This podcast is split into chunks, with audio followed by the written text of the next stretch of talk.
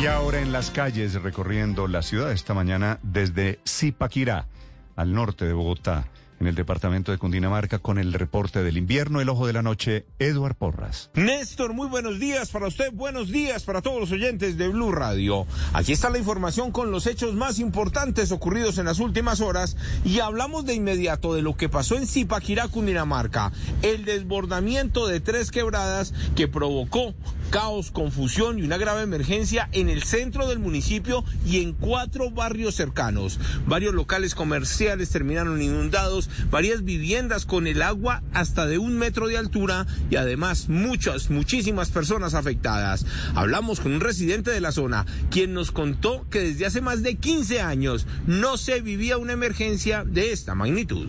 ¿Cuánto usted no vivía una emergencia como esta? De 15 años exactamente. Hace rato. Sí, esto sucedió hace 15 años aquí en la misma urbanización.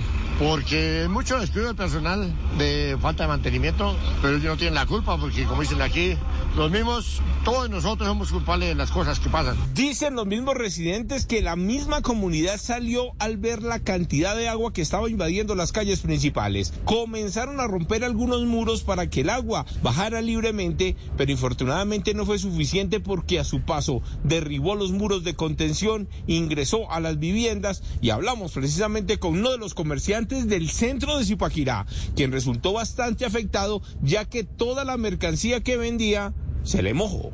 De nosotros entre los vecinos, cinco o seis vecinos a punta de, de herramientas de nosotros, pues empezamos a hacer los huecos porque ya no, no sabíamos más qué hacer. Para evacuar esa agua. Exactamente. Igual destruyó varias, varias eh, paredes. Sí, claro, aquí nosotros por lo que ayudamos a hacer el desfogue, pero en la parte de atrás, en el respaldo de atrás donde se ven, no, no sé si se alcanza a ver los árboles, em, eh, se, se llevó muros. Los mismos funcionarios de las empresas de aseo estuvieron trabajando durante toda la noche y la madrugada, tratando de remover todos los escombros y el mugre, la basura que llegaba con el agua que venía desde la parte alta. Nosotros estuvimos haciendo un recorrido por el barrio San Antonio, que fue uno de los más afectados, y allí nos encontramos con el ingeniero Fabián Duque de las empresas públicas de Zipaquirá. Él nos contó sobre cómo comenzó la emergencia, los detalles de la atención y además las causas exactas de lo que ocurrió en la parte alta de la montaña. Fue una creciente súbita que iba en la parte alta del municipio y arrastró eh, troncos, ramas y pues también basura que estaba en la fuente hídrica. La afectación, varios locales afectados. Sí, tenemos eh, varios puntos críticos. Ya está la empresa de servicios públicos atendiendo con los Bactor, limpiando las casas inundadas, los semisótanos y ya con la retro estamos aquí tratando de, de limpiar la rejilla de cribado que está en esta quebrada. ¿Las afectaciones en qué barrios se dieron? Eh, centro, eh, Algarra, eh, San Antonio.